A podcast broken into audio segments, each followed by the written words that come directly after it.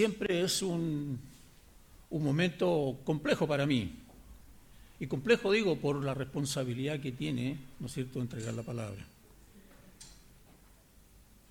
Fue leída la lectura y hay una palabra o dos en realidad que se mencionó en la lectura, es probable que usted le haya hecho pasar nomás por ahí, haya pasado, pero que tiene que ver con la inmutabilidad de Dios. Y he titulado este mensaje, Cambia, todo cambia. Bueno, no todo. Hay una canción muy antigua, tal vez los jóvenes no la conozcan, que decía más o menos así, cambia lo superficial, cambia también lo profundo, cambia el modo de pensar, cambia todo en este mundo. Cambia el clima con los años, cambia el pastor su rebaño. Y así todo, todo cambia.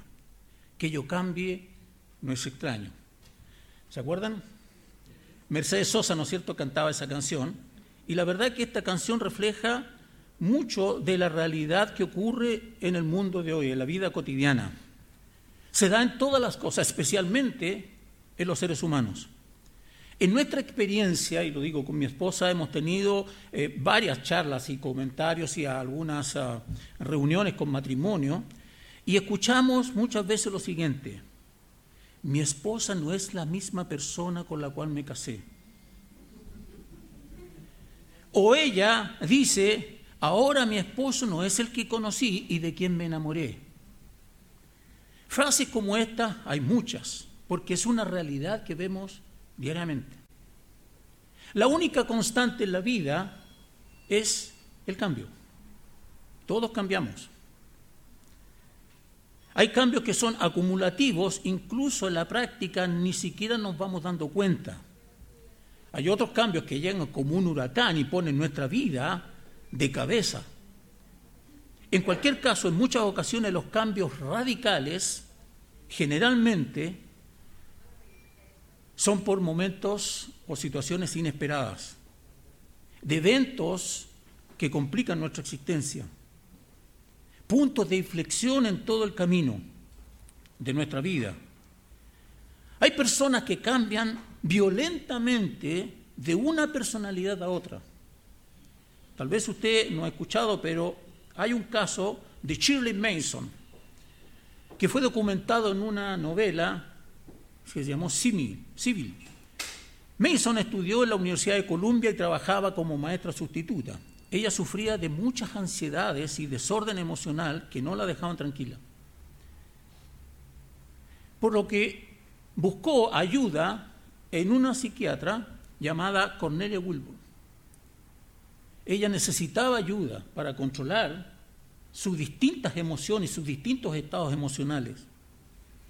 Shirley parecía ir empeorando con el tiempo y su personalidad iba distorsionándose al punto en que Shirley tenía múltiples personalidades. Desarrolló 16 personalidades distintas en su vida. Este llegó a ser conocido como el trastorno de personalidad múltiple, aunque después llegó a ser nombrado como trastorno de identidad disociativa. A veces su personalidad era de una mujer agresiva, a veces de una mujer súper calma, a veces de una niña súper pasiva, y en algunos casos incluso personalidades masculinas. ¿Por qué digo todo esto? Imagínese usted o hágase la siguiente pregunta. Si Dios cambiara, si Dios fuera así, ¿confiaría usted en un Dios que cambia? Que en un momento le diga, te amo con todo mi corazón y al otro día lo mire con odio? Un Dios que prometa perdonar sus pecados y al otro día cambia de opinión. O que le prometa la vida eterna junto a Él y cuando usted muere se da cuenta que cambió de opinión. No podríamos confiar en un Dios así. Nadie podría confiar en un Dios así, un Dios que cambia. Por eso la escritura dice, maldito el hombre que confía en el hombre. ¿Por qué? Porque el hombre cambia. Nosotros cambiamos. A veces opinamos una cosa y después opinamos otra.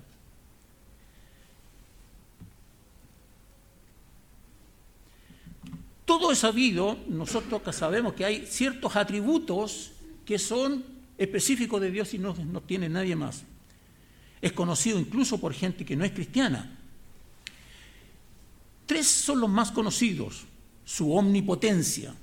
Él tiene todo el poder y de hecho es de Él y solo de Él que emana todo el poder existente. Lo puede leer usted en Apocalipsis 19.6. Acerca de su omnisciencia, Él lo sabe todo. Nada se puede esconder de Él. Él conoce las cosas, incluso mis pensamientos y mis intenciones, porque Él las escudriña, porque Él escudriña, escudriña mi corazón. Sabe todo lo que hay. Nada puede ser escondido de él, ni siquiera mis pensamientos o intenciones. O uno, si usted lo quiere buscar en el Salmo 139, versículos del 1 al 6.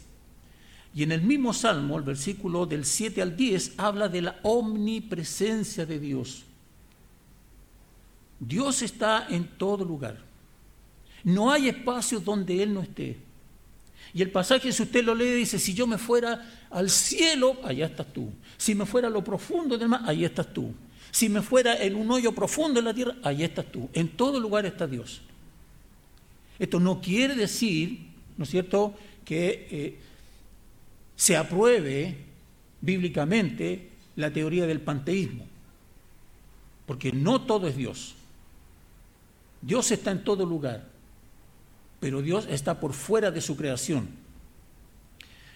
Hay atributos que no se mencionan muchos y que también son de Dios. Su inmutabilidad. ¿Qué es esto? ¿Qué quiere decir su inmutabilidad?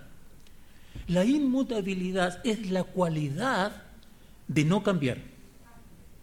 No cambiar ni un ápice. Lo que Dios dijo en el Antiguo Testamento es exactamente igual lo que Él va a decir en el Nuevo Testamento y cuando todo esto termine, ninguna de sus palabras van a haber cambiado. Dios es inmutable en su naturaleza, en sus perfecciones, en sus propósitos, en sus dones y en sus promesas. Nada va a cambiar. En Santiago, capítulo 1, verso 17, leemos, toda buena dádiva y todo don perfecto desciende de lo alto, del Padre de las Luces, en el cual no hay mudanza ni sombra de variación. Dios es un Dios que no cambia. Nada. Él siendo santo no puede desviarse a lo que es malo, porque no forma parte de su esencia. Tampoco puede ser causa de oscuridad porque Él es la fuente de la luz. Su inmutabilidad es claramente enseñada en las Escrituras. Hay un par de pasajes bíblicos que me gustaría ah, que usted buscara en su Biblia. Si la tiene por ahí, Malaquías, busque Malaquías, capítulo 3. Malaquías, capítulo 3.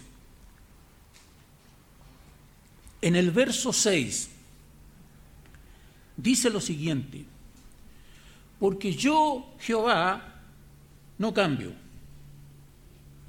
No sé si, si eso se podría decir de una manera más simple y más clara. Él mismo dice, yo no cambio. Yo no cambio. Él es un Dios inmutable que no cambia. Hay muchos otros pasajes que me gustaría que usted en su casa los pueda, los pueda ver, si puede anotar ahí. Solo por nombrar alguno. Números. Números 23, 19. Números 23, 19. También en Primera de Samuel 15, 29. No es este Samuel, el Samuel bíblico. Este Samuel toca aquí el bajo, pero es un buen Samuel, pero este otro Samuel. Capítulo 15, verso 29. Si a usted le gusta el profeta mesiánico Isaías, también, Isaías capítulo 46, del 9 al 11. Y por último, después si usted quiere verlo en su casa, Ezequiel 24, 14. Todos estos pasajes hablan acerca de que Dios no cambia. Dios es inmutable, no cambia. Ahora, con una mínima lógica natural, podemos pensar y encontrar razones por qué Dios no cambia. Si nosotros analizamos, nos damos cuenta que efectivamente Dios no podría cambiar por el hecho de ser Dios. Vamos a ver algunas razones. Razón número uno, si algo cambia, debe hacerse en un orden cronológico. ¿Qué quiero decir con esto? Tiene que haber un antes y un después del cambio. Un antes y un después del cambio. Por lo tanto, yo antes era de una forma y hubo un evento en mi vida que me hizo cambiar y después, ¿no es cierto?, en el tiempo, yo ahora soy otra persona. Entonces, ¿por qué? Porque nosotros estamos limitados a la temporalidad, al tiempo, al tiempo cronológico. Pero Dios no está bajo esa limitancia. Dios es eterno. No está limitado por el tiempo. Por lo tanto, no puede haber un antes y un después en Dios. ¿Me explico? Entonces, efectivamente, Dios es eterno y existe fuera de las limitaciones del tiempo. La temporalidad es un tema humano, no divino. Muchas de esas cosas usted lo puede ver en Salmo 33, 11, por ejemplo, Salmo 41, 13, Salmo 90, versos 2 al 4, usted puede encontrar ahí que efectivamente Dios es absolutamente eterno. En el Nuevo Testamento, en Juan 17, 5 o en 2 de Timoteo 1, 9, todos esos pasajes le hablan de que Dios es eterno. No hay pasado, ni presente, ni futuro en Él. Para nosotros sí, pero Él no. Razón número dos, la inmutabilidad de Dios es necesaria para su perfección. Explico esto. Si algo cambia, debe cambiar o para bien o para mal, porque es un cambio. Entonces, porque al final de cuentas, si no hay diferencia, entonces no hay cambio un cambio que no produce ninguna diferencia con el estado anterior, no existe, no existe el cambio. Tiene que haber un cambio para bien o para mal. ¿ya? Para que el cambio se realice para bien o se adiciona algo que se necesita, lo cual es un cambio para mejorar, o bien se pierde algo que se necesita, lo cual sería un cambio para empeorar.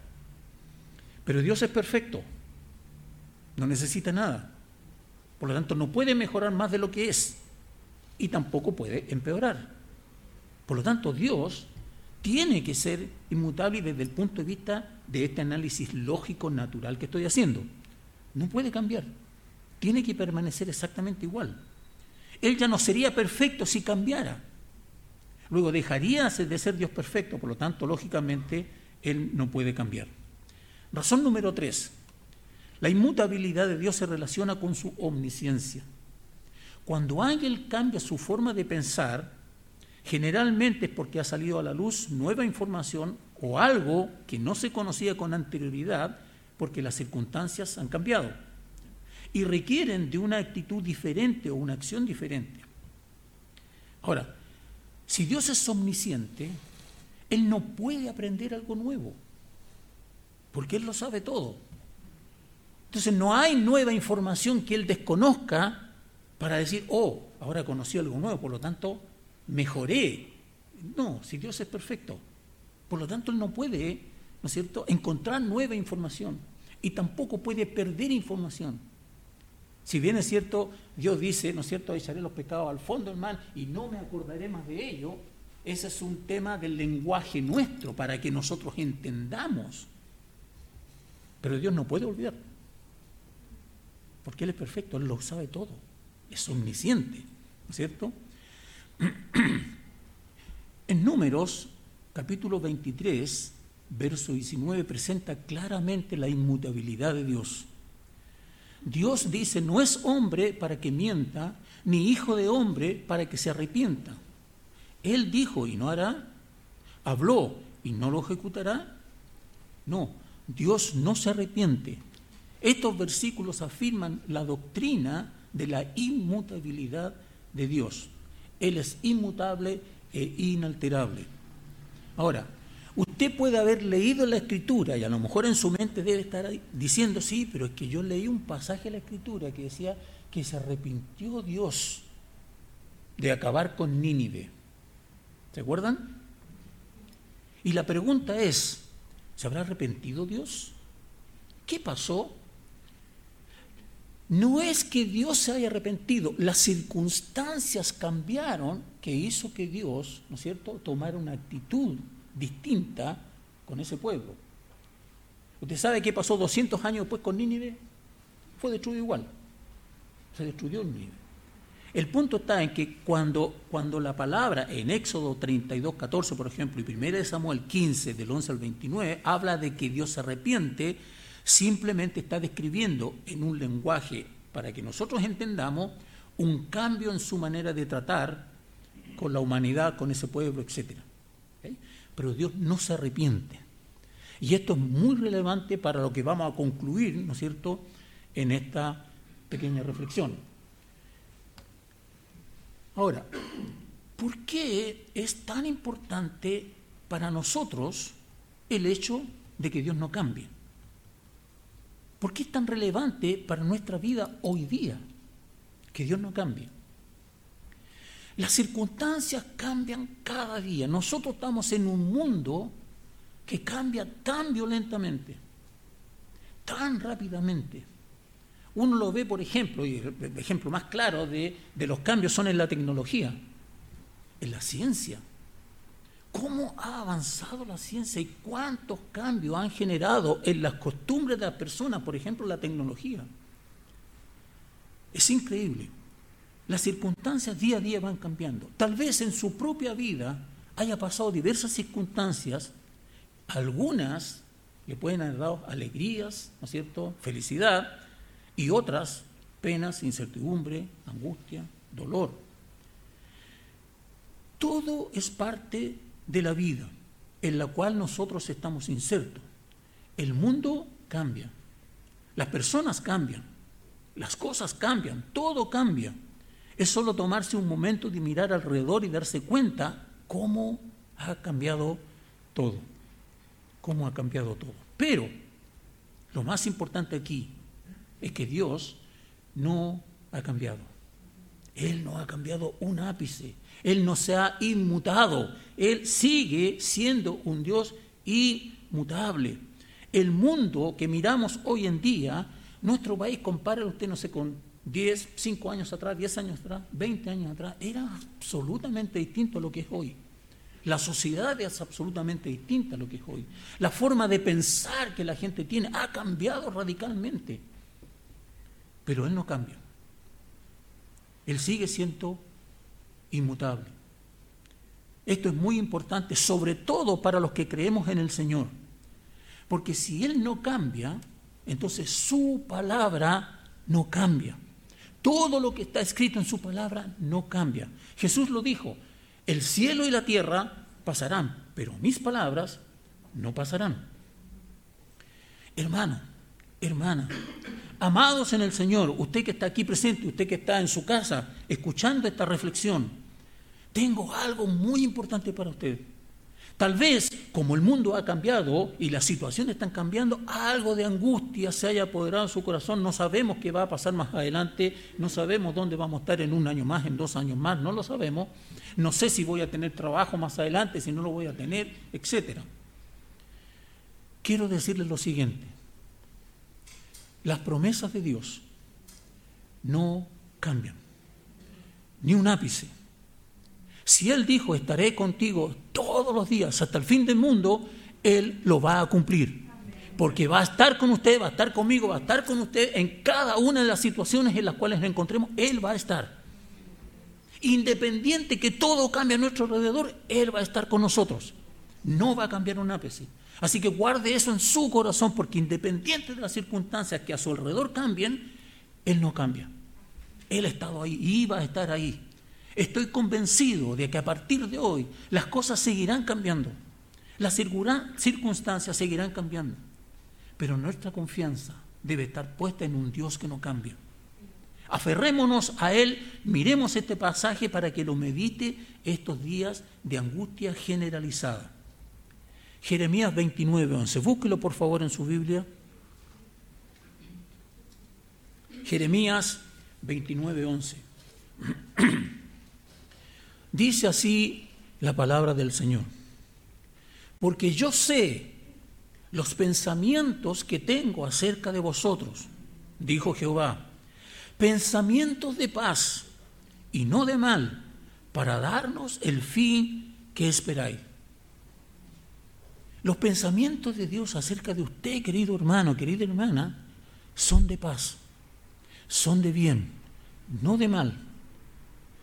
Lo que ocurre cuando nosotros sentimos que parece que Dios mm, como que me ha dejado un poquito porque estoy viviendo esta circunstancia, es que Dios está trabajando con nosotros para hacernos igual a quién?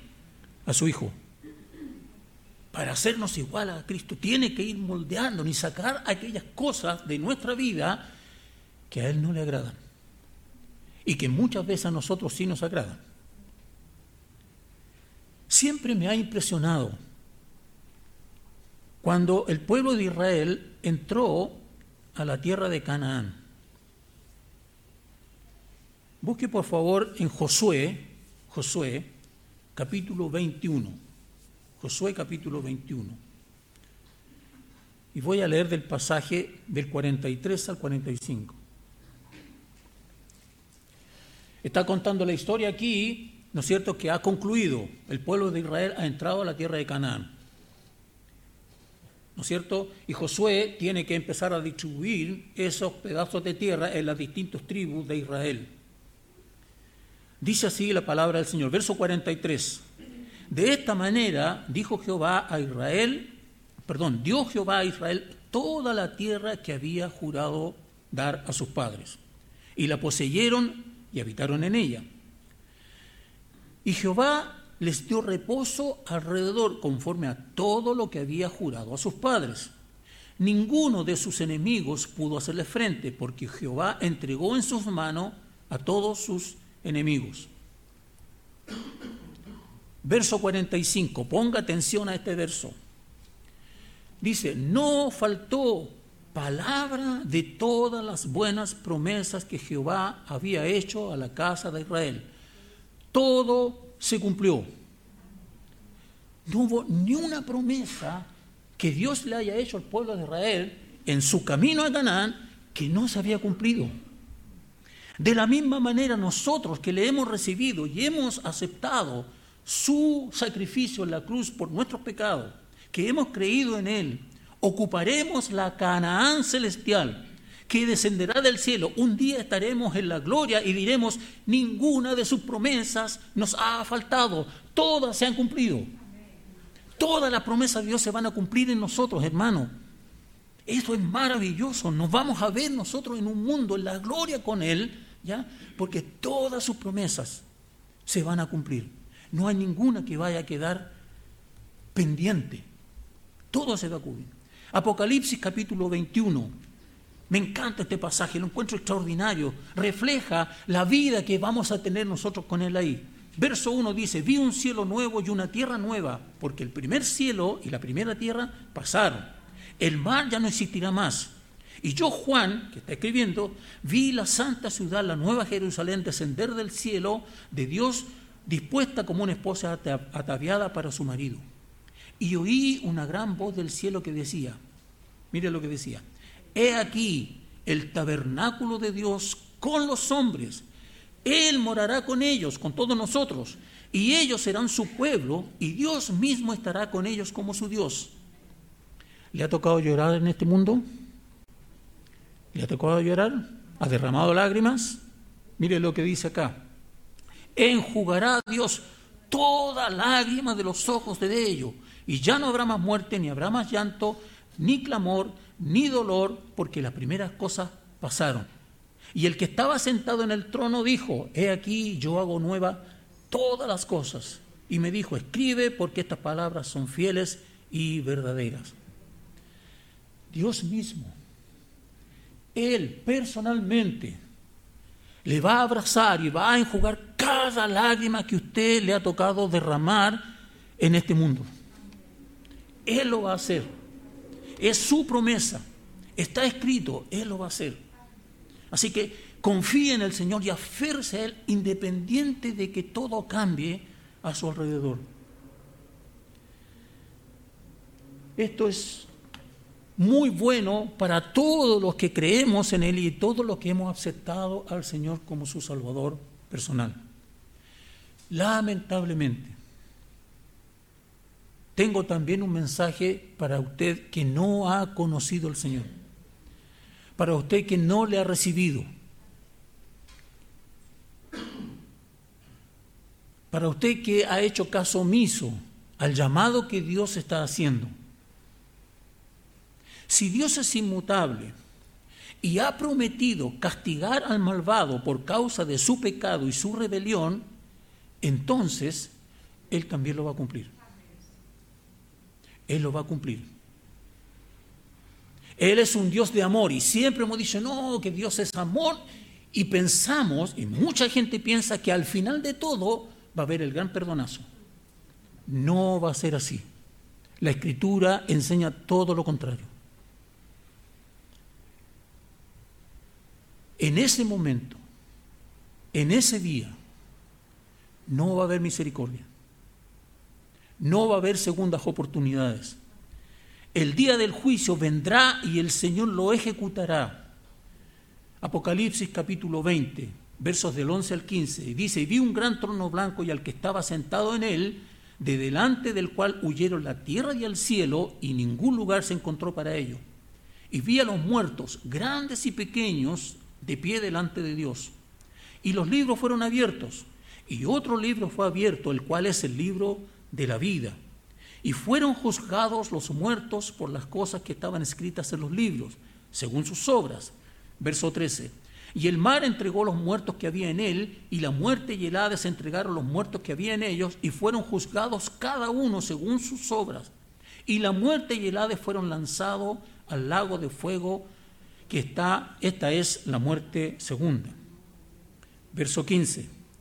El que no se halló inscrito en el libro de la vida fue lanzado al lago de fuego.